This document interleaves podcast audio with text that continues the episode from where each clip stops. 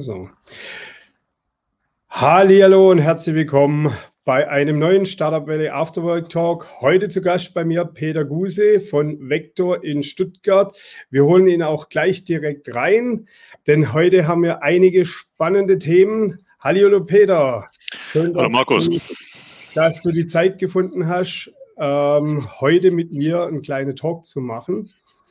Ähm, Im Vorgespräch hatten wir schon ein paar tolle Ansatzpunkte und ähm, du bist sehr affin in der Startup-Szene in Stuttgart. Da wollen wir heute ein bisschen mitreden. Wir wollen aber auch ein bisschen über die Meisterklasse, wo du als Mentor tätig bist, äh, sprechen. Und dann natürlich klar zu deinem Hauptthema ähm, was du bei Vector abdeckst. Die E-Mobilität, die Ladeinfrastruktur ist ja ein spannendes Thema.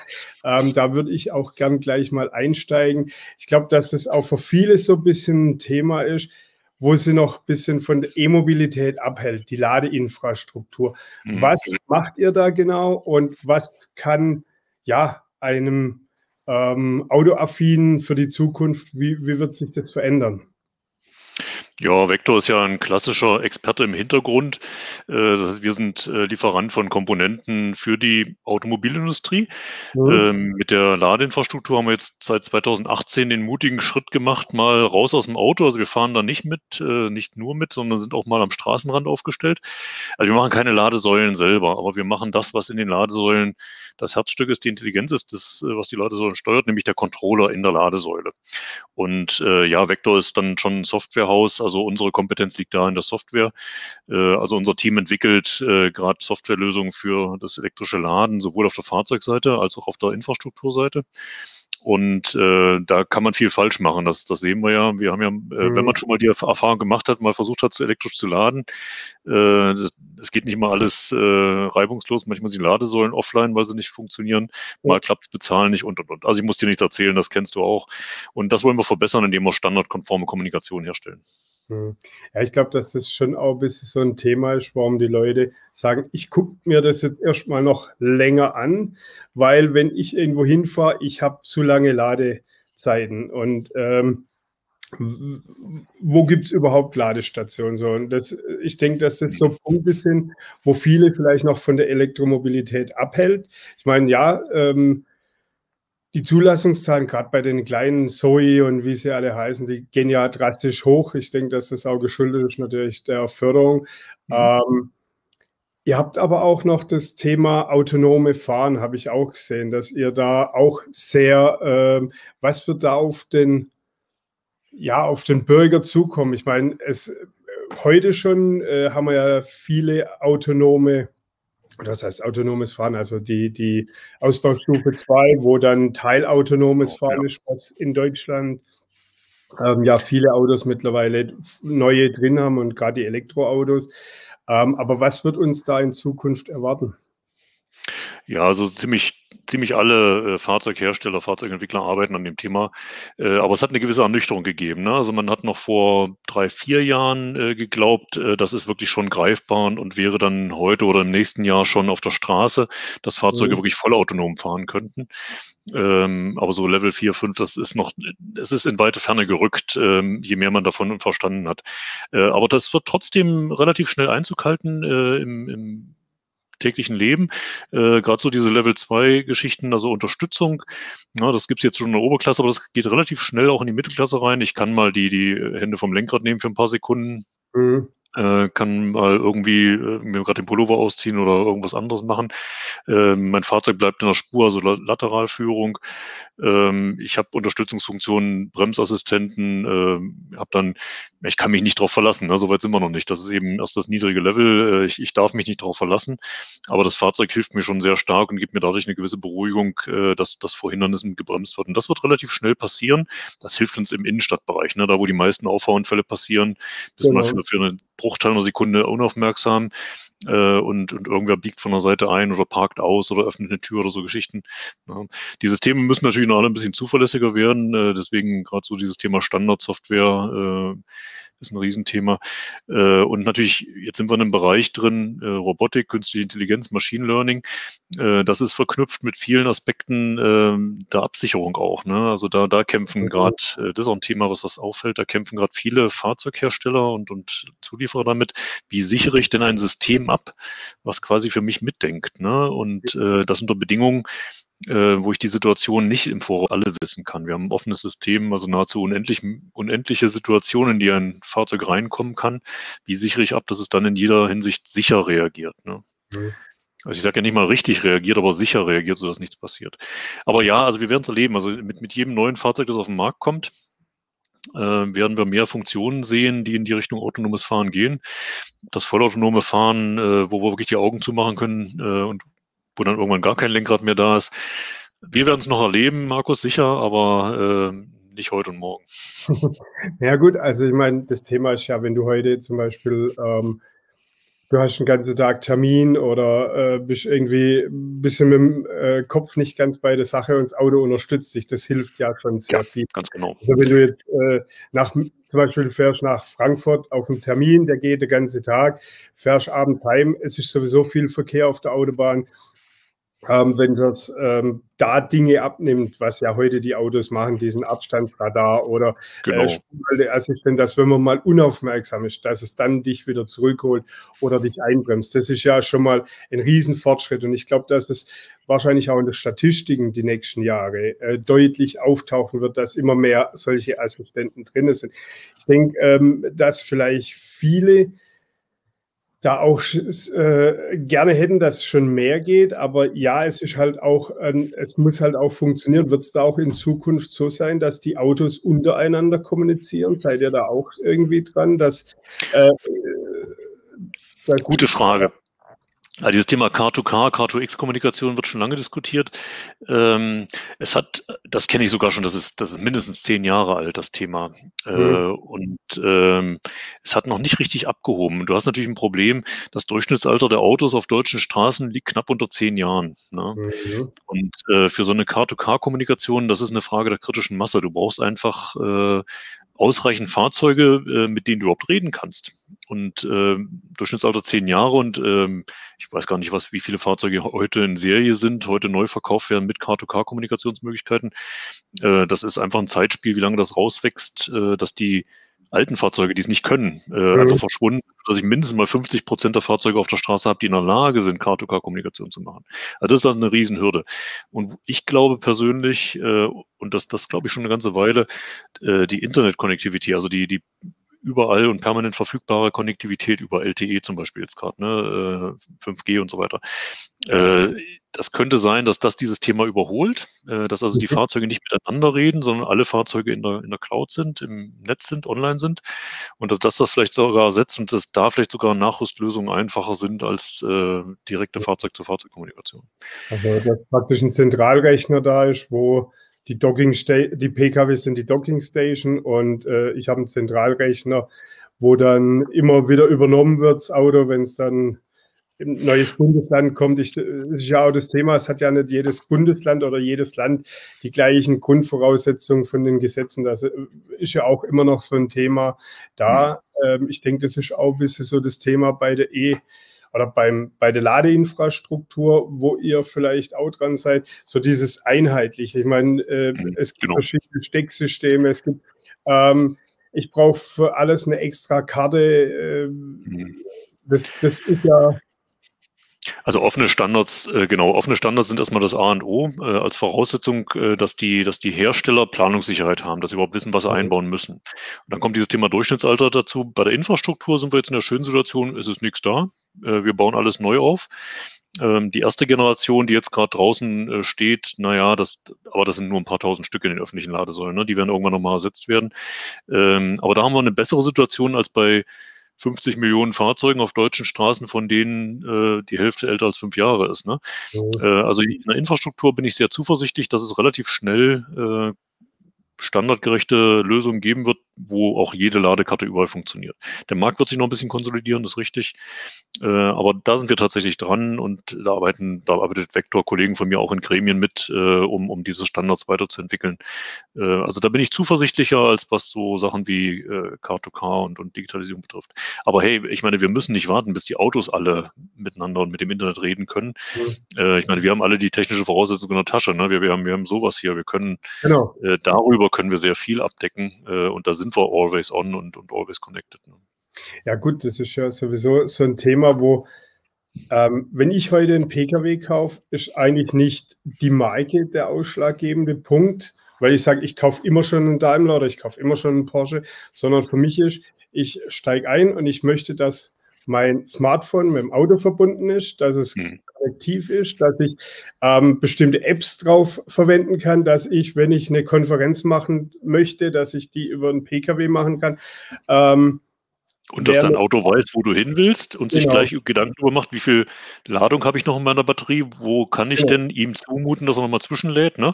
Also genau, das muss sein. Und, und äh, der, der das bringt und kann, der wird mehr Autos verkaufen, als der das nicht kann, ja. Ja, ja, gut, das ist ja sowieso, deswegen ist ja Tesla so ein bisschen dieses Smarte. Sie haben ihr, ihr großes Netzwerk an, an Superchargern mittlerweile und sie haben halt, das ist so ein bisschen wie der Apple unter den ja. falsch so äh, Software und Hardware aus einem Haus. Das äh, ist halt natürlich für, wenn du, wenn du als ähm, so eine Open-Lösung, äh, wie ihr das dann anbietet, wahrscheinlich ein bisschen schwieriger, das auf die einzelnen äh, Fahrzeuge zu konnektieren? Mhm. Wie muss ich das verstehen? Ja, das sind an sich zwei Extreme, die du ansprichst. Also sehr gut vergleichbar. Apple und Tesla auf der einen Seite, ne? also alles unter einer Kontrolle, alles in mhm. einer Hand. Wobei Tesla im Gegensatz zu Apple, äh, mindestens mal was elektrisches Laden betrifft, sehr schnell auf die, die europäische Grundrichtung äh, Combined Charging System äh, umgeschwenkt ist. Ne? Okay. Äh, die sind auch proprietär gestartet, also sehr ähnlich zu, zu Apple. Das macht man hauptsächlich dann, wenn man der Erste ist und noch nichts da ist. Ne? Dann kannst du lange okay. warten, bis die Standards da sind. Das dauert in aller Regel ein bisschen, weil viele mitreden müssen. Äh, oder du machst eine Lösung in der Hoffnung, die Masse wird es akzeptieren, oder du gewinnst so viel Marktanteil, dass es, dass es trotzdem fliegt. Also bei Tesla beobachten wir jetzt schon äh, dass das Weggehen von proprietären Lösungen hin zu Standards. Also die neuen Teslas werden alle schon mit CCS verkauft in Europa.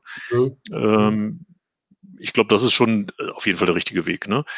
Ähm, auf der anderen Seite, auch offene Standards haben riesen Vorteile. Wenn du dir anschaust, die Android-Welt äh, beim, beim Smartphone, riesiger App Store, äh, diese, diese Konkurrenz, die da da ist bei der Hardware mhm. äh, und auch bei der Software, die führt natürlich auch zu einer riesen Vielfalt. Ne? Ja. Und ähm, also allzu viele Monopolisten und proprietäre Lösungen kann es nicht geben in so einem Markt. Äh, da wird immer so ein Gegenpol entstehen, der auf offene Standards setzt. Mhm. Und äh, da wir jetzt nicht gerade die Ersten sind beim elektrischen Laden, äh, sind wir die, die eigentlich denken, dass offene Standards der richtige Weg sind. Mhm.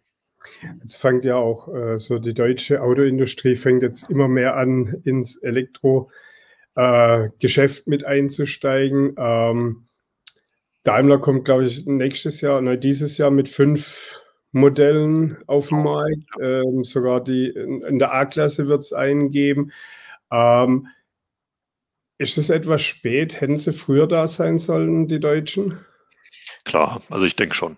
Aber das ist halt, äh, das ist das typische Problem, das du als angestammte Energie hast. Das ist dieses Innovators Dilemma. Ne? Das ist so ein, so ein Wort, das hat mal so Clayton Christensen geprägt, 1989 schon. Äh, wenn du erfolgreich bist, bremst genau dieser Erfolg dich darin, was Neues zu tun und dann das wegzuwerfen, was du hast. Äh, je mehr du hast, je mehr kannst du verlieren. Riesenvorteil bei Tesla, ne? auf der grünen Wiese, sie fangen neu an, äh, ja. sie, sie kein Tesla, den sie verkaufen, äh, nimmt ihnen einen Verbrenner-Tesla weg, den sie sonst hätten verkaufen ja. können. Also das ist ein Riesenvorteil, den Tesla da hat und ein gewisser Nachteil, den die angestammte Automobilindustrie hat. Es kann nicht anders sein. Die, sie sind etwas langsamer unterwegs. Äh, da, da ringen natürlich auch Kräfte in den Unternehmen miteinander, die sagen, also das ist ein Strohfeuer und das geht wieder vorbei. Ich, ich kenne das alles aus eigener Erfahrung auch. Ne? Mhm. Äh, wir warten ab, wir sitzen das aus. Äh, Ne? Und dann, äh, jetzt ist, glaube ich, aber der Damm gebrochen. Also äh, VW hat immerhin schon halb so viele Autos verkauft elektrisch äh, verglichen mit Tesla. Also die sind mhm. auf einem guten Weg und ähm, vor allem dieser Weg jetzt mal endlich Autos auch wirklich als Elektroautos zu designen und zu bauen ne? und nicht bestehende Plattformen umzumodeln auf Elektro, weil wir sehen ja die, die riesen Nachteile, die man dann sich einkauft. Zu viel Gewicht an den falschen Stellen, äh, ne, Bauraum Probleme. Man schleppt einfach so, so ein äh, Erbe mit sich rum, äh, das, das einen schweren langsam macht. Aber es ist naturgemäß so, man kann es den, den Großen nicht vorwerfen. Ich meine, die, die großen Automobilisten sind ja nicht unerfolgreich gewesen in den letzten Jahren. Die haben technologisch wahnsinnig was erreicht, wenn man sich die Verbrenner anguckt, auf welchem Niveau die heute sind. Mhm. Äh, und für eine, für eine gewisse Weile brauchen wir ja auch noch äh, saubere Verbrenner, weil na, wir brauchen eine Weile, bis die ganze Welt elektrisch fährt und, und können es heute nicht stemmen. Ja, es ist, also, es ist zum Teil auch finanziell für manche momentan nicht möglich, in, äh, e, in die E-Mobilität zu gehen. Aber das nächste Thema ist natürlich halt auch gerade, wenn man in Stuttgart oder im, im Großraum Stuttgart die ganze Unternehmen oder viele Unternehmen, Zulieferer, aber auch selbst ähm, die Automobilhersteller selber, da ist ja die komplette Infrastruktur im Haus ist ja drauf aufgebaut. Ich habe ein Motorenwerk, ich habe äh, Audi-Zulieferer wie ZF, wo sich darauf spezialisiert haben, das sind ja auch die Arbeitsplätze da dran und, und die ganze, die ganze, äh, das Know-how, was ja irgendwo auch sich wieder amortisieren muss. Ja. Also ich denke, dass da es ähm, tut uns gut, wenn es einigermaßen, also ich sage nicht, dass es langsamer gehen sollte, bestimmt nicht. Also ich bin unverdächtig in der Richtung zu bremsen, aber äh, es, es, tut uns gut als, als, als Land, als Standort auch hier in Stuttgart, es tut uns gut, wenn das geplant abläuft und äh, äh, mit einer gewissen Bedachtheit und äh, eben, eben strukturiert und nicht von heute auf morgen so ein Einbruch stattfindet. Ne? Mhm. Jetzt haben wir natürlich dummerweise diese Situation mit der Epidemie noch dazu gehabt. Mhm. Äh, da kommen zwei Sachen zusammen. Ne? Ähm, aber ich denke tatsächlich, wenn das, wenn das geplant ist, äh, ja, es hätte früher anfangen können, keine Frage. Äh, das ist eben dieses Innovators-Dilemma-Thema. Ähm, aber wenn es jetzt geplant weitergeht, äh, sind wir auf einem guten Weg und dann kostet es uns nicht so viel äh, Arbeitsplätze zum Beispiel. Ne? Mhm. Jetzt bist du auch sehr aktiv in der Startup-Szene unterwegs im Großraum Stuttgart. Ähm, ähm, wie wie siehst du die Stuttgarter Startup-Szene? Wie innovativ sind die?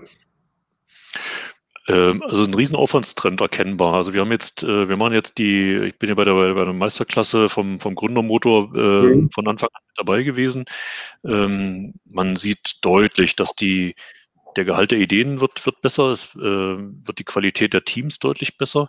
Ähm, das ist alles ein Lernaufwand. Ich meine, nichts davon fällt vom Himmel. Wir werden ja alle nicht als, als Gründer geboren. Äh, ne? Und äh, so wie, sagen wir mal, die, die Automobilindustrie hat hier äh, weit über 100 Jahre Zeit gehabt, sich auf das Niveau zu entwickeln, wo sie heute ist. Ne? Äh, wenn wir uns da zurückversetzen, Anfang äh, oder Ende, Ende äh, 1880, 90, äh, da sah das wahrscheinlich genauso aus. Da hat wahrscheinlich auch, mhm. haben zwei Leute da gesessen, haben natürlich nicht Podcast gemacht, sondern irgendwas anderes, haben gesagt, Mensch, müsste das nicht schneller gehen mit dem Automobil hier? Äh, du musst einen Haufen Zeug lernen, um Start-upen zu können, genauso wie du einen Haufen lernen musst, um Autos bauen zu können. Aber das ja. findet statt, also und es findet relativ schnell statt. Die Lernkurve ist steil. Und ich merke es auch zum Beispiel daran, dass die, dass die Themen natürlich auch noch viel relevanter für den Standort werden. Ähm, wir haben gerade aus der letzten Meisterklasse auch Kontakt mit, mit mehreren Startups aktuell, die sich zum Beispiel mit Elektromobilität und Laden und Energiemanagement beschäftigen. Also ja, auch hier wieder das Thema könnte schneller gehen, klar, hätte früher anfangen können. Aber auch hier haben wir natürlich das Problem, Luxusproblem, uns geht's hier sehr gut. Ne? Äh, wenn du das vergleichst mit äh, Berlin, äh, wir haben hier eine riesenstarke Industrie, die ganze Studiengänge von den Unis einfach mal mitnimmt äh, und äh, sofort einstellt von der, von der Schulbank aus. Ne? Und keiner verspürt den Druck, sich irgendwie eine Existenz selber aufbauen zu müssen. Äh, so viel Geld kannst du gar nicht so schnell verdienen, äh, verglichen damit, dass du zu, zu Daimler, äh, Porsche und, und Bosch gehst. Ne? Äh, in Berlin hast du die Situation, dass du natürlich schon nach Alternativen suchen willst und dass ja. da das quasi, man könnte sagen, im Gleichgewicht ist, äh, Industrie oder selber gründen, äh, macht dich ungefähr ähnlich glücklich. Hm. Ja gut, äh, da gibt es ja auch Studien, dass wenn die Wirtschaft brummt, dass es we sehr wenig oder we viel weniger ähm, Gründungen gibt und sobald ja. die ähm, Industrie schwächelt oder, oder äh, irgendwie ein bisschen eine Krise, das hatten wir ja 2007, 8, 9, da war, wurden die Gründungen ähm, auch im Kleinen sind drastisch nach oben gegangen wie du schon sagst, die letzten Jahre sind sie drastisch nach unten gegangen. Ist ja auch verständlich. Also, ich meine, wenn, wenn, wenn ich als, ähm, wenn ich von der Hochschule weggehe und ich kriege einen sicheren Job bei einem großen deutschen Unternehmen, Der auch noch ähm, Spaß macht. Ne? Also wir wollen nicht so tun, als wenn, als wenn das genau. langweilige Jobs wären. Ne? Genau, das, das ist ja das, was dann auch noch wichtig ist. Also ich kriege einen guten Job, ich kriege äh, gutes Geld, ich habe Spaß daran. Ähm, und ähm, dann ist das mit dem Gründen halt so ein Thema. Und ähm, ich meine, auch dein geschuldet, vielleicht siehst du das genauso, ähm, haben wir hier halt auch im Südwesten viele Tech-Startups. Also gerade auch ähm, jetzt auch mal äh, aus Stuttgart raus, Karlsruhe und so, sind halt sehr viele Tech-Startups. Die dann ähm, irgendwann wahrscheinlich auch nach Berlin abwandern. Ja, also da haben wir jetzt äh, die letzten Jahre einige gehabt, mit denen wir Interviews schon gemacht hatten, ähm, für Online oder für Print, wo dann sie, wenn sie eine gewisse Größe haben, dann wandern sie ab nach Berlin. Ist dann vielleicht so eine Image-Sache, ja, dass äh, in, die, in die deutsche Startup-Hochburg ja, es ist nicht nur Image. Ja. Äh, ich denke, es hat manchmal auch was mit, mit dem, dem äh, Ökosystem zu tun. Als Startup ja. bist du ja darauf angewiesen, du, du kannst das ja nicht alles alleine machen. Du brauchst Hilfe, du brauchst äh, Leute, ja. die, die immer auf die Schnelle was machen. Äh, und auch da hast du ja hier im Südwesten die Situation, es macht dir, du hast ja keinen, der darauf wartet, dass du ihm einen Auftrag gibst. Ne? Das sieht in Berlin ein bisschen anders aus. Das ist die Riesenstärke im Silicon Valley. Da hast du eine, ein riesiges Ökosystem von äh, Entwicklern, Designern, Softwerkern, vielfach alles Freelancer, die du ja. früher oder später, also innerhalb von Tagen kannst du die kriegen. Ne? Ähm, kostet natürlich entsprechend Geld, aber du kannst die kriegen. Und, und das fehlt hier noch ein Stück. Hier ist ja alles in, in großen Unternehmen gebunden ne? und äh, die kannst du nicht irgendwie mal anzapfen. Ja, also das ist vielleicht ein Grund, für, der für Berlin spricht, äh, abgesehen von der, von der Coolness und Stuttgart ist ja eh schöner als Berlin. Ne? Mhm, auf jeden Fall. ähm, Wobei es sich schon auch die letzten Jahre sehr verändert hat. Also wenn man auch die gesamte Fläche Deutschland anschaut. Also ähm, es war ja, irgendwann war ja mal Berlin Startup-Hochburg. Mittlerweile ist es ja auch was in Hamburg, in Berlin, äh, in München, in, in, auch im Stuttgarter Raum oder im, im Rhein-Main-Gebiet, was ja äh, irgendwo auch runtergeht noch bis Mannheim, ähm, wo zum Beispiel Mannheim macht ja auch sehr viel ähm, für die Startups. Also ich glaube, so dieses, dieses äh, Brennpunkt Berlin für die Startup-Szene, das hat sich ein bisschen auseinandergezogen. Also auch äh, runter in den Bodensee, äh, selbst bei uns hier im Pforzheimer Raum. Ähm, gibt es mittlerweile Digital-Hubs, es gibt äh, Coworking Spaces, wo, wo fast täglich irgendein kleines Event ist, wenn mal kein Corona ist. Ja, ähm, es hat es natürlich, glaube ich, auch viel eingebremst. Genau. Aber ähm, schau mal kurz, das ist genau das, was du gerade sagst. Äh, diese Infrastruktur musste erstmal wachsen, ne? die muss erstmal da sein. Du brauchst eben sowas wie Coworking Spaces oder irgendwo äh, Räumlichkeiten, wo sich so Startups niederlassen können. Äh, und du brauchst äh, eine Kultur, die das akzeptiert. Also dass das äh, Eltern nicht sagen, Gottes Willen, du willst gründen, was soll das denn? Lern erstmal einen richtigen Beruf oder arbeite, geh erstmal richtig arbeiten. Ne? Also diese, diese mhm. soziale Akzeptanz dafür, äh, dass man sich selbstständig macht ne? und dass, dass ja. das öfter stattfindet, auch mit Ideen, die nicht so richtig greifbar sind, ähm, die musste erst wachsen und die ist scheinbar jetzt langsam da. Ähm, wenn wir da in Richtung USA gucken, da, da haben wir eine ganz andere Akzeptanz dafür. Ne? Mhm. Auch diese, diese Angst davor, mal, dass was schief geht und dass was schief gehen darf, dass das nicht so das Ende der Existenz ist. Ne? Auch dafür muss die Akzeptanz erst wachsen. Ja, das ist in Deutschland halt ein Problem. Da heißt es halt, er guckt, er hat es halt nicht geschafft. Das habe ich gleich gewusst. So ja, ist halt genau. so, so, diese Mentalität ein bisschen drin. Ähm, was in den USA ja das krasse Gegenteil ist. Da heißt, okay, der ist gescheitert, der weiß, wie es nicht geht, jetzt weiß er, wie es geht, jetzt kannst du ihm vertrauen. Ähm, aber es ist auch, ich glaube, bei uns ist auch so ein bisschen die, die Investition.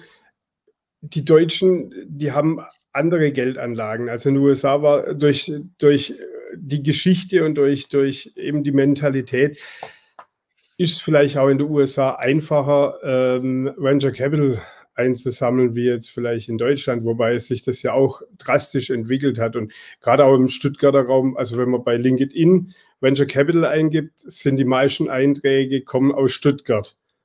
Ja, mhm. also das ist äh, gar nicht Berlin, sondern äh, also von der Personenzahl bei LinkedIn sieht man es, da rutscht es gerade so runter. Ähm, und dann halt München noch geschuldet, ja. Ähm, also da sind schon sehr viele da. Ja, ähm, Das ist richtig und aber trotzdem ist noch ein Größenordnungsunterschied zwischen den den Beträgen, die auch investiert werden und auch der der Akzeptanz für 'n Firmenwert, ne? Mhm. Ähm, da merkt man dann auch wieder so, dass hier die die Großfirmen, die sind sehr gut gewöhnt, äh, in 'nem bestehenden Markt in Anlagen zu investieren, ne? Und da werden Riesensummen investiert. Also, neue Werke, äh, die aufgebaut werden, neue Produktionslinien beim Daimler oder beim Porsche, äh, 'ne neue Maschine, die gekauft wird, äh, die die kosten locker Millionen, das ist gar kein Thema. Äh, aber das ist so dieser Unterschied zwischen Risiko und Unsicherheit, ne? Da kannst du was rechnen. Da kannst du sagen: „Okay, ich weiß, ich kenne meine Kunden, ich weiß, was die bisher abgenommen haben. Mehr als 20% pro Jahr schwankt das nicht. Also, kann ich in die Zukunft rechnen, was ich damit machen kann. Und dann kann Mhm. ich relativ gut ausrechnen, was mir diese Maschine einbringt, äh, und was sie kostet, weiß ich. Und dann kann ich 'ne Rechnung machen und sagen: „Okay, innerhalb von 2 bis 3 Jahren ist die bezahlt. Danach macht sie Gewinn, äh, und dann investiere ich.“ Und dann kann der Betrag gar nicht hoch genug sein. Das findet hier ja fast täglich statt, ne? Also, wenn der Daimler 'ne neue Baureihe auflegt, dann, äh, wird da auch 'ne neue Linie dafür gebaut. Äh, und das das genau das kenne ich von meinem alten Arbeitgeber Bosch auch. Ähm, da ist die Akzeptanz für große Summen und hohes Risiko durchaus da. Und jetzt aber der der Schwenk in die Start-up-Welt heißt ja, ähm, da verwechselt man manchmal äh, natürlich ist da viel Risiko, aber das Problem dort, das ist Unsicherheit. Ich verstehe das Risiko gar nicht. Ich kann's nicht bewerten, ich kann's nicht Mhm. ausrechnen, ne? Und da rein zu investieren, da sind wir wieder beim Lernen. Äh, da muss ich also A, es ist viel Erfahrung, ich muss 'n Gefühl dafür entwickeln und Mhm. B, äh, ich muss ganz andere Investitionsstrategien haben. Ich kann von meinem gesamten zur Verfügung stehenden Kapital natürlich nur 'n Bruchteil mit hohem Risiko investieren. Mhm. Und und da ist auch noch das Denken noch nicht da. Aber das das wäre schon mein Wunsch, das würde ich schon ganz gern sehen und das habe ich bei bei Bosch durchaus schon gesehen. Da ist 'ne gewisse Kontinuität da, äh, relativ große Beträge immer wieder auch mit hohem Risiko in Start-ups zu investieren. Und nach nach 'n paar Jahren stellt sich auch der Erfolg ein und dann bleibt das nachhaltig, ne? Aber diese diese Hürde muss man erst mal nehmen. Aber das ja. Ja. 'N bisschen Das Zeit braucht man da. bin ja auch als Mentor bei der Meisterklasse mit dabei. Ähm Wo wir ganz früh anfangen, ne, wo es auch gar nicht so teuer ist, ne? Genau, genau. Und da ist jetzt nächste Woche Donnerstag ist das Finale, der finale Pitch. Äh, da geht's da drum ähm, da stellen die Start-ups ihr Konzept alles vor. Genau, das ist jetzt, äh, praktisch nach einer gewissen Phase das das läuft ja in Batches ab. Da werden immer so um die 20 Start-ups, äh, für 'n für 'n halbes Jahr begleitet, Mhm. äh, bekommen, äh, viele Sachen beigebracht. Das ist eben das, was wir grade gesagt haben, ne? Die müssen noch viel lernen, ähm, nicht nur die aber natürlich nicht nur die Investoren, sondern auch die Start-ups. Man kann viel falsch machen. Ähm, die werden dabei begleitet, halt ihr Geschäftsmodell richtig, äh, zu formulieren, äh, auszudetaillieren, auszuprobieren viel auch, ne? Die werden viel rausgeschickt. Ja, und dann am Donnerstag kommt der große Höhepunkt, wo wir sehen, was sich da im letzten halben Jahr getan hat. Ich bin sehr gespannt, ja. Du hast schon vorhin gesagt, du warst von vorne äh, oder von Anfang an dabei. Ähm, das heißt auch noch vor äh, vor Corona-Zeit, ähm, mit als Mentor dabei. Wie hat sich das für dich so entwickelt? Ich denke, heute wird viel auch über Livestreams gemacht, Mhm. beziehungsweise über Zoom-Meetings, ja, zum Beispiel oder, äh, Skype, wie auch immer. Ähm, wie empfindest du das? Ist das ist das okay oder soll das doch lieber 'n reales Live-Treffen sein, wo man auch vielleicht mal 'n bisschen auf 'n Tisch hauen kann und mal 'n bisschen, ähm, mit Emotionen mehr arbeiten kann? Ja, also, äh, ganz klar, es ist 'n Riesenverlust, dass wir uns immer nur noch virtuell sehen. Äh, da fällt das ganze Spontane, das ganze, äh, mal jemanden treffen, äh, ne, Serendipity. Du findest Sachen, die du gar nicht gesucht hast. Du triffst Mhm. Leute, die du bis dahin nicht kanntest. Äh, du hörst von Dingen, äh, wo du nie danach geguckt hättest. Das fällt leider alles weg oder ist ganz schwer zu ersetzen. Und dann mal ich meine, das ist schon was anderes. Grad so 'ne Abschlussevents, wie das jetzt am nächsten Donnerstag ist, äh, Demo Day, wo Leute auf der Bühne stehen. Wenn du da mit 'm Bier in der Hand daneben stehen kannst, äh, das ist 'n völlig anderes Gefühl und kannst dann nachher zu dem Team hingehen und kannst denen auf die Schulter klopfen oder noch mal S Sachen nachfragen, überraschende Sachen, die du gehört hast, noch mal nachfragen. Das lässt sich nicht durch Zoom ersetzen. Auf der anderen Seite haben wir natürlich gelernt, äh, dass Sachen möglich sind. Äh, also, äh, wenn ich da 'n Impulsvortrag halte zum Beispiel, das kann ich über Zoom sehr gut machen. Mhm. Ja, die Leute können mich dann anschließend nicht direkt fragen, äh, geht auch 'n bisschen, aber wir haben gelernt, dass das schon geht und, äh, da spare ich mir die Fahrzeit. Hey, da kann ich in der gleichen Zeit 2 solche Meetings machen, ne? Ähm, also, für und wider. Ich denke, es wird einiges nach Corona bleiben, äh, dass wir viel Mhm. online machen werden und das ist auch gut so. Ich habe mehr Zeit für meine Familie und und kann sich mi mich um meine Kids dann eher kümmern, auch wenn so 'ne Abendveranstaltungen mal sind. Mhm. Ähm, aber gleichzeitig freue ich mich schon extrem drauf, dann, äh, beim Gründermotor im Steig mit dem Bier in der Hand zu stehen und mit den Leuten zu reden, ja. Ja, das ist ja das Thema. Also, ich denke, dass es so mal ein kurzes Meeting nach München fahren. Ähm, da fahre ich drei Stunden hin, drei Stunden zurück. Ähm, es sind sechs Stunden, ist ein ganzer Tag, den ich einfach nur auf der Autobahn verbracht habe. Das fällt weg und ich denke auch, dass das Sinn macht, auch der Umwelt zuliebe vielleicht, auch selbst wenn wir jetzt auf E-Mobilität umsteigen, macht es trotzdem Sinn. Ähm, ich glaube, ähm, so wie jetzt zum Beispiel bei der Meisterklasse, so mit dem Demo-Day oder vielleicht jetzt auch auf Messen oder ähm, so macht es vielleicht keinen Sinn.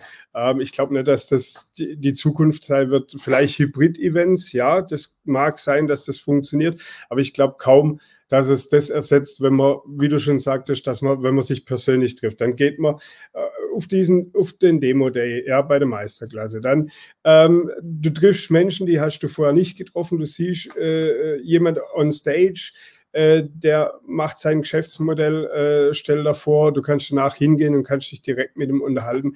Ja. Das ist halt alles online, ist es etwas schwieriger. Ja, wir haben dann die Möglichkeit, wir haben Chat, wir haben Private Chats und wie auch immer, aber es fehlt einfach so dieser persönliche Kontakt und ich bin auch der Meinung, dass es, es sollte schnell wieder einige äh, Normalität reinkommen. Ähm, was machst du genau als Mentor in der Meisterklasse? Äh, also ich bin jetzt in der letzten Meisterklasse mit so einem Impuls beteiligt gewesen, wo wir also allen Startups mal was erzählen. Also mein, meine Rolle war das Thema Skalierung. Das ist so, dass ne, mhm. du hast ein Geschäftsmodell, du hast die ersten Kunden. Was passiert denn jetzt, äh, um zu einer richtigen Firma zu werden? Also richtig im Sinne von, ich verdiene mein Geld selber. Ne? Und das ist eben so, eine, so, ein, so ein riesiger Transformationsvorgang, äh, von dem sich keiner ein Bild macht, der das nicht mal irgendwie durchlaufen oder beobachtet hat. Also das ist so mein Beitrag da. Da, da habe ich auch ein bisschen Erfahrung, weil wir einfach bei, bei Bosch in dieser Grow-Plattform in Ludwigsburg, die ich damit gegründet habe, da haben wir das mehrfach gesehen. Da haben wir gesehen, wie Startups mit ihrer Idee kommen, Teams mit ihrer Idee kommen und dann welchen Aufwand, man, man denkt ja immer, äh, das Wichtigste ist, dass man mit dem Kunden oder mit dem Kunden Geschäft zu machen. Ähm, es ist schon nochmal ein, ein Riesenthema, aus einem kleinen ersten Geschäft ein großes, profitables Geschäft zu machen. Und da ändern sich so viele Dinge, äh, dass, da macht man sich davon einfach kein Bild, wenn man das noch nie gemacht hat. Und da kann viel schiefgehen. Das ist mein Beitrag. Und äh, dann begleite ich in aller Regel pro Meisterklasse noch ein, zwei Teams ein bisschen enger. Mhm. Ähm, vorzugsweise, wenn ich fachlich was beitragen kann. Also jetzt gerade im, im, jetzigen auch, dass wir da ein Team haben, das äh, elektrisches Laden für Wohnimmobilien machen will. Äh, und da kann ich sicherlich auch noch aus dem, aus dem eigenen Job noch fachlich einiges beitragen. Bis hin, was natürlich in beiden Sinne Win-Win wäre, wenn daraus nachher irgendwann mal irgendeine Kundenlieferantenbeziehung wird, wie auch immer. Ne? Mhm. Und das ist auch, glaube ich, die Rolle dieser Corporate Partners im Gründermotor. Äh, die bringen halt eine gewisse Erfahrung mit auf verschiedenen Gebieten. Ähm, die können fachlich meistens was beitragen oder sagen wir mal, es ist ideal, wenn die Paarung so ist, dass sie fachlich was mhm. beitragen können. Und dann natürlich das Netzwerk in die Firma rein, äh, die dann das dann eventuell auch ermöglicht, nachher mal irgendeine Geschäftsbeziehung zu etablieren. Mhm. Aber das ist eben nicht nur meine Rolle, sondern das ist, das würde ich sagen, ist eine typische Rolle von Corporate Partnern. Mhm. Äh, und da ist hier die Zahl inzwischen auch recht gut gewachsen.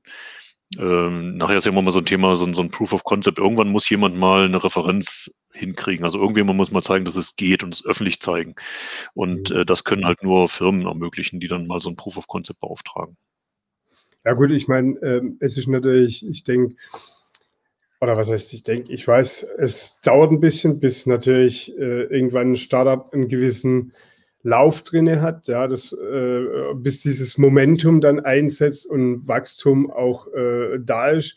Ähm, und das nächste Thema, ich glaube auch, dass äh, Corona einige Startups jetzt ein bisschen schon auch einbremst, auch wenn sie jetzt im Tech-Bereich tätig sind, äh, wo ja trotzdem weiterläuft. Ähm, manche Startups tangiert es vielleicht etwas mehr die gerade auch diese ganzen Lockdowns, weil halt auch ähm, Einzelhändler zu sind, vielleicht bin ich äh, irgendwie ja. Lieferant. Äh, ich kann auch nicht so mit Meetings äh, arbeiten, dass ich irgendwo hinfahre, mein Produkt auf den Tisch stelle und sage, hier bin ich, schaut euch das mal an. Also ich denke, da wird schon auch äh, ein bisschen auf die Bremse getreten. Gibt es irgendein spezielles Highlight deiner Meinung nach in dieser Meisterklasse? Ah, das wäre jetzt unfair, einzelne rauszuheben und ich bin sowieso ein bisschen vorbelastet äh, fachlich, weil ich, weil ich das eine halt da ein bisschen mehr betreue als die anderen. Aber das mache ich nicht. Ich sage jetzt kein, kein Highlight. Also äh, es ist einfach wirklich so, dass die ganze Meisterklasse äh, bisher war es fast immer so, dass die, die aktuelle Meisterklasse immer die beste Meisterklasse war. Mal sehen, wie lange es noch weitergeht. Es lohnt sich auf jeden Fall, da am 28. reinzuschauen. Das ist kein Thema. Ähm, was du gerade gesagt hast, also Corona und wie, wie beeinflusst das Startups? Äh, es ist nicht alles negativ, ne? weil also es ist ja, skalieren ist ja nicht nur Wachstum. Ja. Äh, du hast eine Riesentransformation zu bewältigen. Äh, und ähm, wenn ich mir das mal anschaue, Marketing zum Beispiel, also Corona äh, vollbringt auch eins, meine, also ich will jetzt nicht Corona in Schutz nehmen, aber Corona vollbringt eins, das stellt Startups im Grunde mit großen Firmen so ziemlich auf eine Stufe, was die ja. Sichtbarkeit betrifft. Ne? Alle haben nur noch das Internet, alle können nur noch zoomen. Und das kann jeder. Da sind die Einstandskosten sind minimal. Das, das, das kann mhm. echt jeder. Also die Barriere der Sichtbarkeit äh, ne, ist jetzt nicht mehr durch, durch riesen Marketingbudgets irgendwo vorgegeben. Na, wenn ich mir angucke, in, in, äh, Bosch oder Daimler gehen auf die CES in, in Las Vegas, allein schon die Reise dahin plus die Hotelkosten vor Ort. Äh, kein Startup kann sich das auch nur annähernd leisten. Ne? Die, die, schaffen nicht mal äh, hinzureisen. Und plötzlich wird das Ganze virtuell gemacht. Ja, das ist immer noch teurer, aber du hast ja jede Menge andere Veranstaltungen, die du denen gehen kannst. Und plötzlich kann sich auch ein Startup mit ganz wenig Mitteln einen virtuellen Auftritt auf einer virtuellen Messe leisten. Also da äh, ist eine gewisse Nivellierung da. Das finde ich ganz gut. Man, man sieht auch, meine, wir haben uns massiv umstellen müssen, weil wir eigentlich auch geplant hatten, äh, wir gehen mit unseren Produkten auf Messen, äh, stellen die da aus, haben unsere Messestände da. Äh, nicht, dass Vector jetzt so, ein, so ein riesen Marketing-Thema macht, wir sind kein B2, B2C, ne?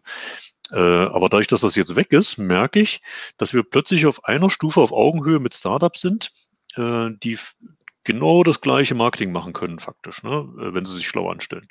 Ja. Also da ist schon äh, von Corona aus gesehen äh, eine Chancengleichheit annähernd bei Startups da. Ja, und Transformation, dieses virtuelle Arbeiten macht es auch leichter. Also äh, meine Startups müssen ja nicht nur ihr Geschäft aufbauen, die müssen auch ihre Organisation aufbauen, müssen Leute rekrutieren. Ähm, und auch da würde ich meinen, es ist ein kleines bisschen einfacher, vieles virtuell zu machen. Mhm. Aber es ist schwer genug. Also äh, Startup sowieso und, und Corona auch. Also ja, also ich will nicht. Also wir hatten letztes Jahr ähm, im Mai, die Mai-Juni Ausgabe. Also wir hatten, ähm, wie war es, Februar, März, nee, März, April Ausgabe war Jeff Bezos. Dann war eigentlich geplant Elon Musk, den haben wir dann verschoben und haben eine ähm, äh, Ausgabe reingemacht, die, äh, die Krise als Chance. Mhm. Weil ich sehe das einfach als Chance. Also gerade wie du schon sagst, es wird, ähm, große Firmen haben genauso die Probleme. Die haben, äh, die werden da runter reduziert und du kannst in solchen Fällen auch mit Innovationen neue Geschäftsfelder eröffnen. Ja, also wenn man, wir haben heute die App, wo ich irgendwas buchen kann, ohne dass ich in Kontakt reingehe. Ja, äh, ich habe ähm, Produkte, die ich vorher vielleicht nicht gehabt habe, die ich als Startup genauso abbilden kann, weil ein großes Unternehmen muss genauso vielleicht ähm, das ganze System umstellen. Ja, um die Und die sind immer langsamer. Ne? Jedes große, egal was passiert, ja. jede Änderung wird von einem großen Unternehmen viel langsamer umgesetzt als von einem kleinen Startup. Also das ist schon, so eine Einzelereignisse wie Corona sind eben eine harte Änderung. Ne? Also mhm. da glaube ich, ja, ganz genau. Ja, da haben ja viele Unternehmen und Unternehmer Probleme, wenn sie in ein Startup investieren oder wenn sie sagen, äh, wir holen ein Startup in einen hauseigenen Inkubator, ähm, haben sie ja immer das Problem, dass innerhalb von einem Tag das Geschäftsmodell geändert wird. Und da haben halt alteingesessene Unternehmen, die über eine größere äh, Hierarchie verfügen, haben dann halt äh, manchmal die Schnappatmung. Ja, also genau. so habe ich das dann halt wahrgenommen deswegen, du musst solche Aktivitäten gnadenlos trennen. Ne? Also selbst äh, ich, ich bin sehr ein Fan davon, dass Großunternehmen sowas machen sollten, also sowohl in Startups investieren als auch unter dem eigenen Dach äh, beherbergen und unterstützen. Aber du musst es gnadenlos trennen. Genau was du gerade sagst. Äh, du kannst, äh, also eine Person kann im gleichen Kopf nicht Kerngeschäft etabliert, stabil, äh, berechenbar, mehr oder weniger, äh, und Startup mit hoher Unsicherheit machen. Das geht einfach nicht. Äh, so schnell kannst du nicht umschalten. Äh, und früher oder später wirst du dann immer die Maßstäbe äh, von dem, was du hauptsächlich machst, dort anlegen, wo du eben mal reinguckst. Und äh, das macht in aller Regel dann Startups zunichte. Äh, deswegen, also ja, machen, aber klare Trennung, äh, möglichst viel Freiraum. Und dann kann sowas schon ganz gut funktionieren. Ne? Also es bietet eben genau diesen Vorteil der Geschwindigkeit, dass eben so kleine Startups äh, setzen richtig Benchmarks in Unternehmen, was auch machbar mhm. ist. Ne? Hm. Gibt es, also du hast ja aus deinem Mentoring mit den Startups, ähm, siehst du ja verschiedene Charaktere. Es ist ja, je, jeder ist irgendwo individuell. Ähm, Gibt es aber irgendwas, was so die Gründer oder die, die, die äh, im Startup ähm, ein Fehler oder, oder etwas, was sie alle gleich haben oder ähm, ist wirklich jeder individuell? Also äh, was sie alle gleich haben, würde ich denken, also zumindest die, die das dann nachher erfolgreich auch weitermachen, ist, ist so eine gewisse Hartnäckigkeit und eine gewisse mhm. Ignoranz gegenüber über Schwierigkeiten oder Probleme. Ne? Du darfst nicht, wenn du nur Probleme siehst und, und äh, tatsächlich glaubst, dass man die nicht lösen kann, was dir dann andere erzählen, äh, dann, dann wird das nicht, nicht lange gehen. Das geht nicht. Also diese Hartnäckigkeit, eine gewisse Ignoranz gegenüber Problemen, äh, die ich auch habe, die mir dann meine, meine äh, Kollegen manchmal auch vorhalten, äh, die muss man auf jeden Fall haben.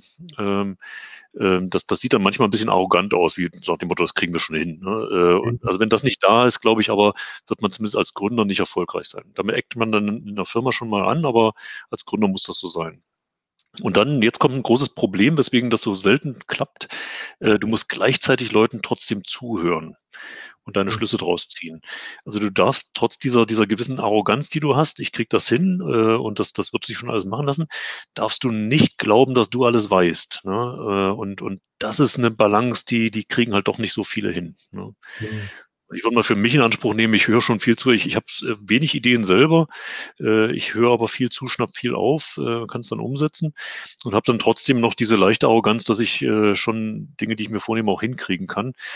Ähm, manchmal nicht so, wie ich es am Anfang mir vorgestellt habe, aber äh, es geht schon. Und die Mischung, die ist, die ist äh, wichtig und, und leider selten. Ja. Hm. Jetzt möchte ich nochmal auf euer Kerngeschäft Software zurückkommen und ähm, oder dein äh, mit E-Mobilität. Ich habe auch bei euch auf der Seite gesehen Electric Aviation. ja, genau, mein Kollege in Hamburg. ist ja auch so ein Thema. Also mein äh, wie wird sich das so für, für jetzt Außenstehende, was wird da kommen? Ich meine, äh, ja, es gibt äh, ja in Richtung Flugtaxis und so, da gibt es ja verschiedene ähm, Anbieter. Es gibt im, im Bayerischen gibt es einen, ähm, der das mehr mit, mit wie ein Flugzeug gestaltet. Dann gibt es in Bruchsal ein Startup oder äh, Unternehmen, wo mit vier 16 äh, Rotoren, ja. Genau, äh, versucht das Ganze abzubilden. Ähm, genau, 16 sind es, äh, nicht vier. Ähm, was, was wird uns da erwarten?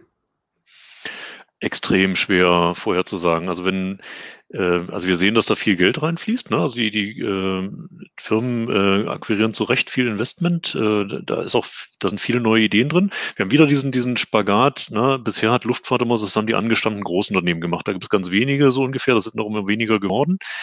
Ähm, und die setzen auf klassische äh, Technologien. Jetzt wandelt sich plötzlich die äh, ganze Welt. Äh, Umweltschutz wird wichtiger, also Lärmschutz, äh, Ressourcenverknappung beim, beim fossilen Brennstoff. Ähm, die Reisegewohnheiten ändern sich, also äh, mehr Kurzstrecke, ungeplant und so Geschichten. Und plötzlich öffnet sich da ein Fenster, auch für Kurzstreckenflug mit, mit wenig Energie. Und dann natürlich kommt technologischer Fortschritt dazu, die Batterien werden leichter, die Motoren werden leistungsstärker. Und jetzt geht vieles. Ja, jetzt muss man natürlich gucken, äh, ist jetzt, also Langstreckenpassagierflug, würde ich mal sagen, ist vielleicht auch eine Nische, wo irgendwann der Wasserstoff das richtige Mittel ist. Mhm. Äh, genauso wie Langstreckentransport auf der Straße, äh, wo man, also viel Nutzlast ist, ne, immer das Thema Nutzlast und, und Strecke oder Reichweite ist kritisch. Äh, dann sind wir wahrscheinlich mit batterieelektrisch noch eine Weile davon entfernt. Ähm, aber in, in Kurzstrecken, ähm, wo Emissionen, also in innerstädtisch oder stadtnah, Kurzstrecke, geringe Nutzlast. Das sind natürlich schon Felder, wo das geht.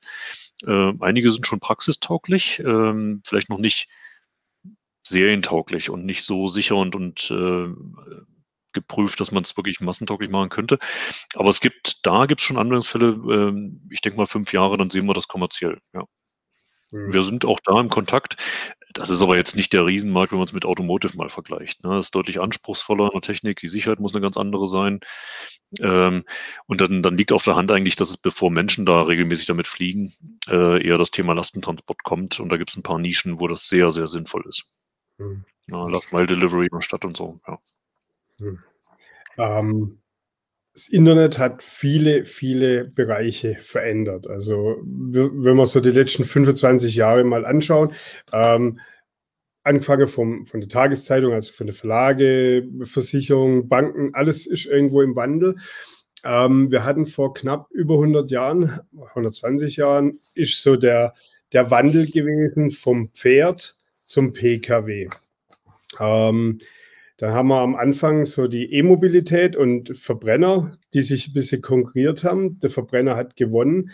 Haben wir jetzt einen ähnlichen Zeitpunkt, wo ähm, wieder praktisch eine neue Dekade anfängt, jetzt alles umzuschwenken auf die E-Mobilität? Sind wir gerade da drin? Fängt die jetzt an? Ah, das ist schon weiter fortgeschritten als nur Anfang. Also Elektrifizierung äh, ist ja nicht nur im, im Bereich Mobilität, sondern äh, Elektrifizierung findet ja überall statt. Mhm. Wenn wir uns mal anschauen, ähm, also Hydraulik ist zum Beispiel an vielen Stellen schon verdrängt worden. Ne? Und, und wenn du Werkzeugmaschinen anschaust, äh, das ist alles elektrisch heute. Also mhm. da äh, würde ich nicht nur auf die Mobilität und nicht nur auf den Pkw schauen. Mhm. Ähm, für den Pkw ist das sicherlich so, dass da jetzt gerade dieser Scheideweg gerade ist äh, von, von Verbrenner und in, insbesondere fossilen Verbrenner. Ich meine, wir dürfen ja auch nicht vergessen, äh, Batterieelektrik ist ja nicht die einzige Lösung, äh, um äh, umwelttechnisch nachhaltig zu fahren. Ne? Ja. Ähm, und wir werden einen Mix sehen ja, Wasserstoff, äh, auch äh, synthetische Fuels. Ne? Also wir werden einen Mix sehen sicherlich, aber langfristig sehen wir dann schon mit dem Fortschritt auch viel batterieelektrisch. Und ja, wir sind mittendrin. Also ich, ich finde das auch cool. Ne? Also äh, die ersten markttauglichen Elektrofahrzeuge, die kommen gerade auf den Markt und, und wir sind mitten dabei. Äh, und das ist nicht aufzuhalten. Ich, ich denke schon, ähm, das ist aber erstaunlich auch zufällig, äh, wie das so stattfindet. Ne? Äh, dieses Thema Wasserstoff, ähm, da sind mehrere große Firmen, gerade hier im Stuttgarter Raum, mehrmals rein und wieder raus. Äh, ich weiß es nicht, wenn die vor zehn Jahren durchgehalten hätten und hätten mit Brennstoffzelle weitergemacht. Äh, du kannst halt immer nur eins machen und irgendwann entscheiden sich Einzelpersonen für den Weg oder für den Weg. Und äh, damals sind sie aus dem Wasserstoff wieder rausgegangen. Ähm, und jetzt ist äh, batterieelektrisch äh, so weit etabliert, äh, glaube ich, dass der Wasserstoff da nicht mehr so schnell hinterherkommt. Ne? Und da hängen Entscheidungen dran, welche Infrastruktur baue ich auf. Ich kann nur eine bauen. Äh, oder ich kann nicht in dem gleichen Maße beide aufbauen. Äh, ich kann nur eine Fabrik bauen, entweder für den Antriebsstrang oder für den Antriebsstrang. Und, und mhm. plötzlich gibt es eine Eigendynamik, die sich selbst verstärkt. Ne? Also diese Pfadabhängigkeiten. Und jetzt mhm. sind wir, ja, ich glaube schon, wir sind ziemlich sicher auf dem batterieelektrischen Pfad, äh, zumindest mal was, was äh, Passagiertransport, also Pkw und Kurzstrecke betrifft, ja. Hm. Oder was denkst du? Also ich meine, das ist so, ich glaube, das Fenster war vor fünf Jahren noch äh, offener, ne? mhm. aber, aber, heute, glaube ich, ist das schon sehr in eine Richtung abgezweigt. Also ich glaube, dass Tesla halt die letzten, also mein Tesla gibt es jetzt nicht erst seit gestern, die haben das ist ja auch so ein Phänomen. Ähm, viele denken ja, die werden über Nacht wäre ich erfolgreich oder so. Das ist ja eine, eine, eine, eine Wachstumsgeschichte über Jahre, über viele Jahre. Und ich glaube, dass Tesla mittlerweile so gesetzt ist, dass es die anderen oder Mitbewerber einfach nicht drum rumkommen, dass sie sagen, okay, ähm, gerade, mein Tesla ist hochpreisig, ja, also fängt irgendwo, wenn ich was, ein äh, bisschen was will, äh, 60, 70.000 Euro fängt es irgendwo an. Ähm, dann habe ich ein, ein, Model 3. Ähm, wenn ich ein ähm, Model S möchte, dann bin ich bei knapp über 100.000. Ähm, das geht dann ja in die Richtung S-Klasse ähm, A8 und wie sie alle heißen, wobei Audi ja den A8 als Elektro und als äh, autonomes Fahren rausgenommen hat. Die wollen ja eine, eine neue Plattform schaffen. Ich meine, das ist ja auch das Thema, was wir ja vorhin schon hatten. Ähm, wenn du eine Plattform hast, wenn du eine Pkw-Plattform hast und äh, die umzustrukturieren, dann ist, äh, du hast beim Elektroauto hast eine viel niedere äh, ein viel niederer Schwerpunkt. Das ist ja genauso zum Beispiel, gerade ähm, was interessant ist, so auch äh, Renault mit dem Zoe ist eine rein elektrische Plattform. Mhm. Genau. Hier ist auch hergegangen zum Beispiel jetzt, dann hat, ähm, also wir machen ja mit dem Magazin machen wir ja immer äh, ein bisschen die E-Mobilität ein bisschen reinbringen. Ähm, Fiat ist zum Beispiel jetzt hergegangen, hat einen neuen 500er gebaut, der rein für die E-Mobilität ausgelegt ist. Der ist etwas größer als der bisherige 500er, aber er ist sensationell, was er kann. Also der kann auch mit einem Daimler von der Technik her, von, von der Konnektivität, von, vom autonomen Fahren kann der durchaus mithalten, ja. Und das ist so, weil das halt auch auf diese Plattform gebaut ist. Und ich glaube halt, oder halt eine neue Plattform gebaut ist. Und ich glaube, dass das halt wirklich musst du auch machen, so wie ich vorhin gesagt habe, der Daimler kommt mit fünf neuen Modellen dieses Jahr. Ja, genau. Äh, ULA ist jetzt der erste, der vorgestellt wurde. Der wurde vor zwei Tagen wurde der vorgestellt offiziell. Ähm, und das ist halt einfach, wenn du ein Auto baust, rein elektrisch, es ist halt schwierig. Und du kannst halt, wenn du, wenn du lange Zeit Motoren gebaut hast, ist halt schwierig. Das ist das mit dem Erbe, was du mit dir rumschleppst, ne? was ein Tesla eben nicht mit sich rumschleppt. Ja. Äh, du fängst auf einem weißen Blatt Papier an, klar machst du da auch Fehler, haben wir auch gemacht, ja. äh, aber du hast mehr Freiheiten. Ne? Und der, der Optimierungspunkt, äh, wenn du ein elektrisches Auto äh, baust, für ganz viele Sachen, Schwerpunkt hast du gesagt, das hängt dann mit dem Fahrwerk zusammen, Lenkung, mhm positionierst du äh, die Energie, also wo sitzt die Batterie im Gegensatz zu einem Tank. Äh, der Motor hat ein ganz anderes Gewicht. Äh, du kannst plötzlich den Motor ganz anders aufteilen, brauchst kein großes Getriebe mehr. Das sind so viele Sachen, wenn du die auf dem weißen Blatt Papier machst, hast du viel mehr Freiheiten, um die, die Vorteile vom Elektroantrieb so viel besser zur, zur Geltung zu bringen, mehr Reichweite zu erzielen. Mhm. Autonomes Fahren, elektrischer Antriebsstrang ist vielleicht steuerbar, ne? äh, dass du da viel also mit weniger Mitteln bessere Autos bauen kannst, als wenn du halt versuchst, äh, so evolutionär vom, vom Verbrenner da umzusatteln. Ne? Und das werden wir mhm. viel stärker sehen, völlig sehe ich genauso, ja. Genau. ja. Aber es ist auch äh, jetzt gerade nochmal auf die Hydraulik zurückzukommen, was du vorhin angesprochen hast. Wir hatten vor Jahren noch die Servolenkung, die hydraulisch war, mit einer Ölpumpe und äh, eigener Öltank und äh, Schläuche, was ja heute einfach nur noch ein Elektromotor ist, der angesteuert wird und das war's dann. Ja, viel weniger Wartung, du hast, das ist ja auch ein Thema bei der E-Mobilität, die ganze Wartung, was alles wegfällt, du brauchst kein Öl mehr, du brauchst. Genau, was alles wegfällt. Und da jetzt nochmal auf Tesla zurückzukommen, ich glaube halt, dass Tesla wirklich so ähm, eine Verbreitung geschaffen hat. Ähm, und dann kamen die ersten kleinen Hersteller, wie jetzt, also Zoe ist ja, ist ja jetzt auch kein neues Auto. Also Renault hat ja auch ziemlich früh auf die E-Mobilität gesetzt und hat äh, das kontinuierlich weiterentwickelt. Und ähm, sind da auch, wenn man die Verkaufszahlen, ich glaube, letztes Jahr haben sie 30.000 Zoe verkauft, ähm, was ja durchaus ein, ein sehr äh, guter gute Wert ist. Ja. Das ist einer der erfolgreichsten Stromer, die wir haben aktuell ja, auf dem Markt. Ja. Genau, genau. Hm. Ja, und ich denke aber, die haben auch konsequenterweise auch ein paar radikale Ansätze gemacht, so wie Twizy, ne, wo man sehr viel dabei lernen kann. Und äh, ich meine, das kann man sich bei Startups abgucken oder bei Tesla abschauen. Du, du äh, musst halt auch mal den Mut haben, auf einem weißen Blatt Papier neu anzufangen. Ne? Und nicht immer die Rücksicht äh, auf die bestehenden Fertigungsanlagen haben oder äh, bestehende Technologien, die bestehenden Leute, ne, die du im Team hast, die natürlich immer wieder ihre, ihre äh, bekannten Lösungen machen wollen. Äh, das würden wir alle so machen. Äh, wenn du da einfach mal auf dem weißen Blatt anfangen kannst und kannst sagen, wir machen mal, wir denken mal alles neu, als wenn es gar keine Grenzen gäbe. Was mhm. passiert da? Ne? Und dann kommst du zu Lösungen, die, die wirklich um, um eine Größenordnung besser sind als das, was bis dahin war. Es gibt ja gute Gründe, warum Hydraulik äh, erstmal eine ganze Weile Mittel der Wahl war. Da war die Leistungsdichte halt viel größer. Ne? Das ließ sich vor 10, 15 Jahren mit Elektromotor noch gar nicht machen. Ja.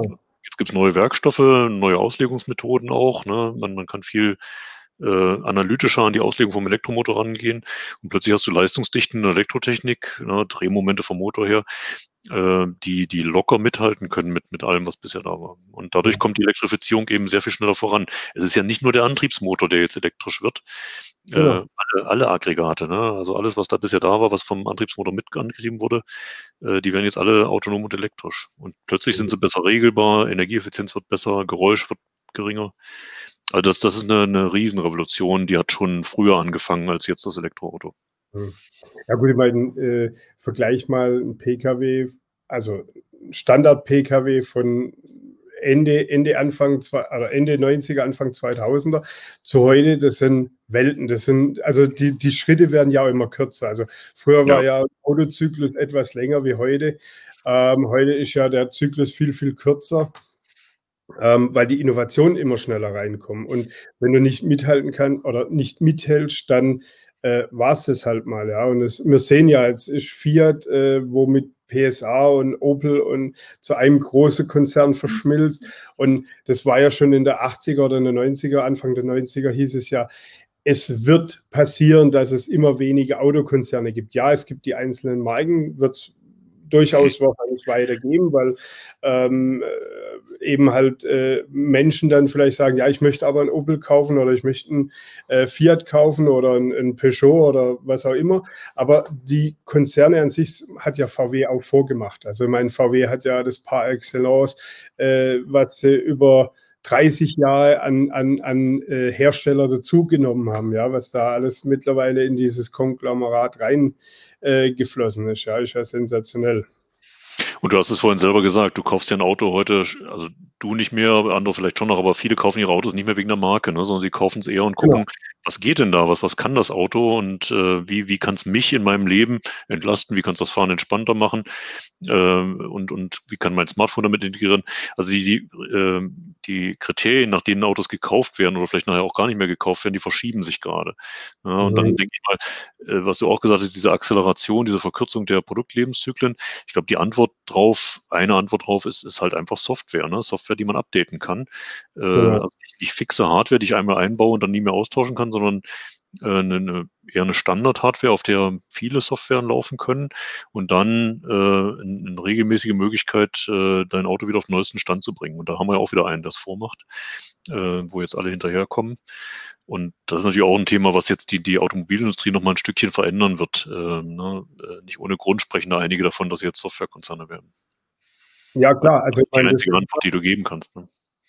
Genau, das ist, ist aber auch das Thema. Also, ich meine, ähm, also wenn man so mal die einzelnen Details anschaut, äh, wie mancher Tesla zusammengebaut ist, dann fehlt es halt an Spaltmaßen oder an, an äh, Kleinigkeiten, ja. Aber es ist halt die Software. Es ist äh, der Antrieb, es ist die Software und ähm, ich glaube, dass da auch vielleicht in, in Deutschland äh, das bei den Autokonzernen vielleicht auch dahingehend bis sie, äh, die konnten Hardware bauen, mhm. aber eben halt das Software. Es ist, es äh, ist niemand im Unternehmen oder so, wo, wo halt eben halt diese Software und da sieht man halt Elon Musk, er kommt halt aus diesem Bereich raus.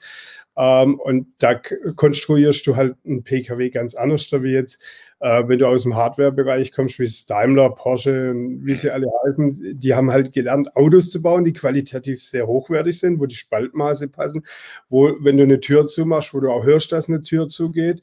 Ja, ähm, aber ich bin mal gespannt, wie sich das jetzt so auch die nächsten Jahre entwickelt, wenn jetzt Tesla in, in Brandenburg äh, die Gigafactory äh, am Start hat, wie die deutsch produzierten Teslas, wie die sich entwickeln, auch wie, wie wenn noch deutsche Ingenieure mehr äh, involviert werden. Ich meine, da ist ja äh, riesen Einstellungsgespräche, waren ja letztes Jahr zum Jahresende. Da bin ich mal gespannt, wie sich dann die gesamte Modellpalette vielleicht auch noch verändert. Ja, ich denke, diese beiden Welten müssen zueinander finden. Ne? Das ist genau das, was du gerade sagst. Die, diese klassische äh, Kompetenz, Autos zu konstruieren, äh, da, da steckt ja auch viel Know-how drin, äh, wo es manchmal bei Tesla noch fehlt. Wenn das jetzt zusammenkommt mit dem, mit dem Grundverständnis, wie ich, wie ich eigentlich IT baue, ne? wo ich, wo ich äh, Computer baue, äh, eben sagen wir mal, Hardware auf Vorrat einzubauen. Na, das ist ja ein, ein, Paradigmenwechsel. Wenn ich mir angucke, in einem Auto, äh, auch in meinem aktuellen Auto, äh, da hast du halt manchmal so, so Blindkappen äh, drin, wo sonst Schalter sind, weil du halt die Funktion nicht gekauft hast. Ja. ja wie dumm ist das denn? Äh, da kann ich doch die Funktion nie mehr verkaufen. Ich habe das Auto einmal verkauft ohne die Funktion. Wenn der Schalter nicht da ist, kann ich die Funktion nie liefern. Ähm, habe ich ein Touchscreen, wo ich eine Software dahinter lege, bezahle ich vielleicht 50 Euro und kriege eine Funktion dazu. Na, das kann ich irgendwann ja. mal machen. Genau, und oder dieses Umdenken. Ähm, ich, ich lade eine App nach auf mein Smartphone. Genau. Ähm, na, ist natürlich aber ein totaler Paradigmenwechsel, weil das Auto, so wie es mal gebaut ist, ist abgesichert worden, getestet worden. Ne? Und, und äh, wenn ich jetzt sage, ich kann jederzeit noch eine Softwarefunktion dazu bringen, habe ich plötzlich eine Art offenes System, wo ich am Anfang nicht weiß, was da jemals mal kommt. Äh, das hängt dann auch wieder mit Zulassungsverfahren und, und Homologation zusammen. Also da muss noch einiges passieren. Aber du hast völlig recht, da liegt ein Schlüssel drin. Wenn man diese beiden Welten zusammenbringt, äh, so, so Engineering und, und Software, also Engineering im Sinne von, von äh, Automobil und, und Prozessen, äh, mit, mit Software denken. Äh, das wird nochmal richtig äh, einen Schritt vorwärts gehen, was Usability betrifft. Hm. hm. Aber auch so in, in, eurem Bereich, also wenn, wenn ich jetzt praktisch ein Elektroauto kaufe ähm, und ich kann, und es gibt ein Software-Update und ich kann das ich muss nicht in die Werkstatt fahren. Ich muss nicht die Zeit in die Hand nehmen, in die Werkstatt fahren, sondern ich gehe einfach her. Abends, das Auto steht in der Garage, Tiefgarage, wie auch immer, und ich starte das Update. Ich habe Internet und starte mein Update. Ähm, es ist ja auch im, im klassischen Bereich so. Also äh, auch wenn ich einen Verbrenner habe, ähm, kristallisieren sich äh, Bugs raus in der Software, die genau. vielleicht Motorschaden führen, die einfach raus äh, ge genommen werden in, in der Programmierung. Und ähm, wenn ich dann aber wieder zum Hersteller muss, dann muss ich das äh, anschließen. Dann ähm, PKW einen ganzen Tag dort und so kann ich einfach abends hergehen, PKW in die Garage, mache mein Software-Update, äh, morgens steige ich wieder ein. Und das ist ja auch so ein bisschen, glaube ich, der Vorteil in der E-Mobilität. Also wenn ich ähm, zu Hause laden kann. Ja, dort äh, ist ja nicht nur, dass du zu Hause laden kannst. Also äh, Elektrofahrzeuge sind per se erstmal mechanisch weniger komplex, als das ein Verbrennungsmotor ist. Ne? Also da ist der Anteil der Dinge, die man mit Software machen kann, wesentlich höher. Ähm, äh, deswegen ist es nicht nur das Laden, es ist tatsächlich ein, ein Software-Update, es ist äh, Gut, das geht mit dem Verbrenner genauso. Du kannst mit deinem Fahrzeug ganz anders interagieren, ne? indem du also eine Online-Verbindung zu deinem Fahrzeug hast. Äh, du, du bedienst doch nicht mehr das Navigationssystem nachher im Auto, wenn du fährst, äh, mit, mit äh, Spracheingabe, die manchmal klappt, manchmal nicht klappt oder drehst dann irgendwie ein Rädchen und drückst drauf. Das machst du nachher mit deinem Smartphone auf dem Weg zum Auto. Tippst mhm. dann mal auf die Stelle ein, wo du hin willst oder es liest es aus deinem Kalender. Und äh, ja. wenn alles gut läuft, weiß dein Auto, wo du hin willst und bietet dir das sofort an. Ne? Äh, das hat jetzt nicht so viel mit Elektrifizierung zu tun, aber mit, mit Online- und Digitalisierung. Genau. Äh, das ist ja das Thema. Also wenn du jetzt zum Beispiel, du, du fährst in eine Stadt, wo du dich nicht auskennst, stellst der PKW ab und gehst weg. Ähm, Smartphone speichert, also zum Beispiel bei meinem PKW so, äh, ich habe das dann auf dem Smartphone, ich brauche bloß draufklicken, Google Maps und dann sagt mhm. er mir, wo mein PKW steht. Ich brauche, weil das kommt ja auch vor, dass du da bist ein Gedanken, hast vielleicht noch jemand dabei oder hältst dich, äh, bist ortsunkundig und schwupp, steht der PKW irgendwo und du weißt nicht mehr wo. So, und dann äh, kannst du halt eben schön da drauf. Und das ist eben diese Konnektivität.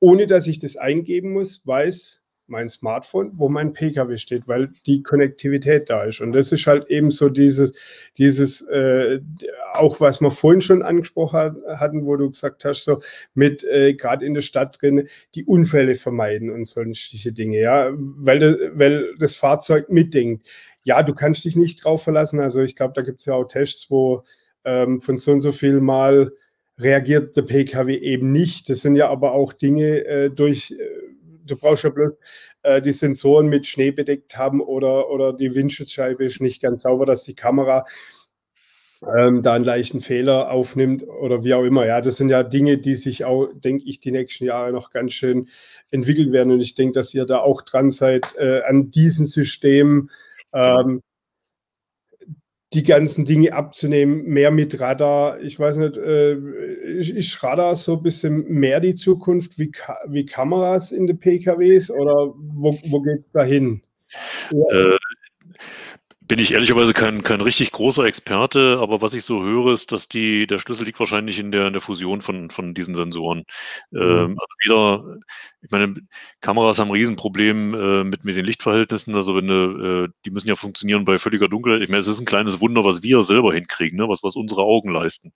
Äh, dass wir also bei, bei fast völliger Dunkelheit noch ein bisschen Schatten sehen und das trotzdem bei Blendung auch noch einigermaßen funktioniert. Mhm. Aber das Entscheidende, glaube ich, was wir können, ist, wir können erkennen, wenn wir es nicht mehr hinkriegen. Ne? Und äh, egal, ob es jetzt Radar ist, also Radar und äh, Stereo-Video oder Mono-Video haben alle ihre Macken, haben alle ihre Grenzen. Ähm, Radar ist halt schwierig, wenn es stehende Sachen sind, äh, dann sieht alles irgendwie ähnlich aus. Ähm, die, die Lösung wird eine Fusion sein, aber ich glaube, die eigentliche Herausforderung bei der ganzen Geschichte ist, äh, der, der, dem Machine Learning beizubringen, zu erkennen, wenn sie nichts mehr erkennen. Ne? Mhm. Und äh, da hakt es aktuell gerade. Ne? Das ist immer so dieses äh, Problem. Sicher heißt ja nicht in jedem Fall die richtige Entscheidung zu treffen. Sicher heißt auch, mal zu sagen, ich mache, ich fahre jetzt nicht weiter, weil ich nicht mehr weiß, wie ich weiterfahren soll und bringe das aber auf eine sichere Weise zu Ende und fahre an Straßen und Bremse da geordnet, ohne dass mir einer hinten drauf fährt. Mhm. Äh, also da, ich glaube, es liegt eher die Herausforderung dort, äh, diese, diese Algorithmen richtig hinzukriegen, äh, die, dass sichere Entscheidungen getroffen werden, als die Sensoren dahin zu kriegen, äh, dass immer in jedem Falle eine richtige Entscheidung getroffen wird. Mhm. Ja. Und das glaube ich, äh, soweit ich weiß, ist die, glaube ich, die, die Rivalität zwischen Radar und äh, Optik eher eine Fusion, als äh, dass das eine oder das andere gewinnt. Ja, ich denke auch, dass es äh, Bereiche gibt, wo ähm, Radar mehr Sinn vielleicht macht als, als eine Kamera, aber auch umgekehrt. Ähm, da bin ich ganz bei dir. Ähm, das glaube ich schon auch, dass das so ist. Zum das ist ja auch noch Ultraschall und, und, und. Also es ist nicht nur, es sind nicht nur Radar und, und Optik, ne? Es gibt noch mehr. Also. Ja, also es, ja, es ist auch für, für welchen Bereich halt dann. Genau. Also ist, ist ja entscheidend. Also ähm, ich weiß auch, oder ich habe vor kurzem mit einem Startup äh, mich ausgetauscht, wo es dann auch in Unternehmen drin, wenn dann äh, praktisch autonome Roboter und so weiter da sind, äh, oder, oder also diese, diese ähm, Transportsysteme, diese Transportsysteme ja. mit Radar und so weiter. Also dass da sehr viel gemacht wird. Ich glaube, dass das auch vielleicht ähm, da mehr Sinn macht äh, als eine Kamera. Ja, weil halt einfach das abgetastet wird und sobald was da ist, ähm, ja, aber da bin ich auch nicht ähm, jetzt so drin wie du jetzt zum Beispiel, ja. Also bei Indoor-Robotik, äh, da, da sind ja noch die Laserscanner im Bereich, also so strukturierte Beleuchtung, Laserscanner, Time-of-Flight-Sensoren. Mhm. Äh, da ist das, die Genauigkeit muss viel höher sein. Da kommst du mit Radar manchmal nicht so weit. Mhm. Äh, und äh, dann hast du natürlich auch eine sehr gestörte Umgebung in solchen Industrieumfeldern. Also das ist nochmal ein Feld für sich, äh, aber da haben wir den Riesenvorteil. Ähm, man kann dort vieles ausprobieren, was man dann nachher äh, in der Öffentlichkeit äh, hinkriegen muss, weil wir da einfach eine eingeschränkte Öffentlichkeit haben. Da kann man auch mal Leuten sagen, ihr dürft nicht in den Bereich reinlaufen äh, oder ihr müsst Stahlkappenschuhe tragen oder, oder, oder. Ähm, aber das ist ein gutes Stichwort. Also solche, solche Industrieumgebungen sind eigentlich ein gutes Testfeld für diese, diese autonomen Funktionen und Robotik. Und das findet auch statt. Hm. Ja, ich glaube, also ähm, da gibt es auch, was das autonome Fahren, ich meine, ähm, wird es auch viele, viele Versuche geben. Also ich meine, das ist ja, es ist ja irgendwo ein Thema, wo man irgendwo hin will. Also das autonome Fahren, es ist ja auch nicht erst seit gestern. Also es gibt Bilder aus den 50er Jahren, wo ein Pkw dargestellt wird, wo die Familie drin sitzt, Spiele macht, äh, Kaffee trinkt, wie auch immer. Das ist ja jetzt nicht, dass es erst äh, seit 2000 10 oder wann äh, irgendwann sich entwickelt hat, diese Idee des autonomen Fahrens, sondern das geht ja schon äh, die letzten 50, 60, 70 Jahre zurück, dass man sagt, ähm, und es macht ja auch Sinn, also gerade wenn du Langstrecke, wenn du, wenn du natürlich jetzt ähm, wegen fünf Kilometer macht autonomes Fahren keinen Sinn. Ja, es macht Sinn. Stau, du brauchst dafür lange. Also dann ist es vielleicht schon wieder genau. ganz nett und entlastend. Genau. Ne? Da, da, ist ja, da, ist ja, dieses, dieses, äh, dieses Stop-and-Go-Assistenten, was äh, PKWs mittlerweile drin haben. Das macht ja Sinn, weil du ja dann auch nicht ganz so aufmerksam auf den äh, Verkehr achten musst. Das ist ja auch immer so. Dann ist eine Baustelle, dann gibt es wieder einen Unfall. Da ist Stau und dann gibt es einen Unfall, weil der hinter dir hat eben halt gerade am Handy rumgedrückt und ist dir halt draufgefahren. Wenn der Pkw das erkennt und dann anhält, dann ist das ja wieder ein anderes Thema. Genau, also die Lösungen sind im Grunde einsatzfallabhängig. Ne? Du musst immer so ein Problem-Solution-Fit hinkriegen. Und äh, da sind wir auf einem guten Weg. Wir werden den Einzel, also wir werden nicht das autonome Fahrzeug sofort sehen, sondern wir werden eben sehen, zunehmende Assistenzfunktionen, mhm. äh, so Stauassistent, was wir schon sehen. Dann Autobahn ist ein schönes geschlossenes Umfeld, wo nicht so viele Einflussfaktoren da sind äh, geringe Geschwindigkeiten, also so Themen werden kommen. Und wir brauchen halt so Nischen wie in der Industrie, also wirklich abgeschlossene private Gelände, wo man sowas ausprobieren kann und dann wird das eben so nach und nach reinkommen. Oder Parkhäuser ist auch so ein Thema, so Automated Valet Parking, äh, was da zwei große Stuttgarter Unternehmen gerade miteinander ausprobieren, ähm, was ja auch schon funktioniert. Sobald du die Menschen aussperren kannst, kannst du viel tun. Ne? Mhm. Also das wird der Schlüssel sein, da, da voranzukommen. Mhm. So, jetzt sind wir schon fast am Ende angekommen. Ich hätte jetzt gern von dir noch drei, zwei, drei Tipps für junge Gründer, ähm, was du denen mit auf den Weg geben möchtest. Ha, ja. Also wir haben das vom Anfang, berühmte letzte Worte, ich gebe mir Mühe. äh, wir haben am Anfang schon das gehabt, äh, also zuversichtlich sein, optimistisch sein, an den, an den eigenen Erfolg glauben, dieses Arroganz, ne, äh, diese, also im positiven Sinne, und mhm. trotzdem zuhören, extrem wichtige Sache. Und dann äh, werde ich nicht müde, was zu wiederholen, das sage ich schon sehr lange.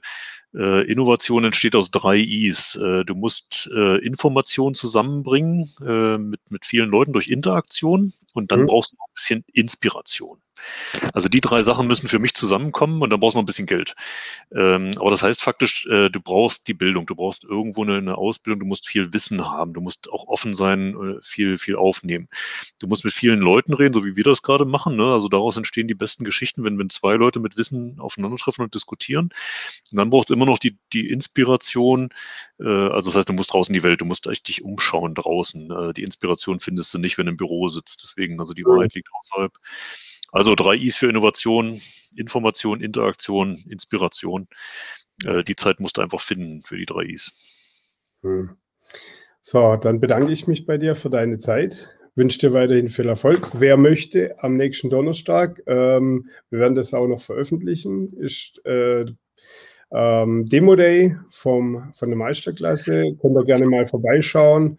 Ähm, werden wir ein Video oben oder unten drunter, je nachdem, wo es jetzt äh, gerade läuft, werden wir das veröffentlichen. Und wie gesagt, ich bedanke mich bei dir, wünsche dir eine gute Zeit, viel Erfolg und vielleicht sehen wir uns in Kürze wieder. Vielleicht dann auch auf einem Live-Event. Wäre mir eine große Freude, Markus, mit dir ein Bier zu trinken. Sehr gerne. Ja, genau. ja, ich danke dir vielmals. Ciao. Ciao.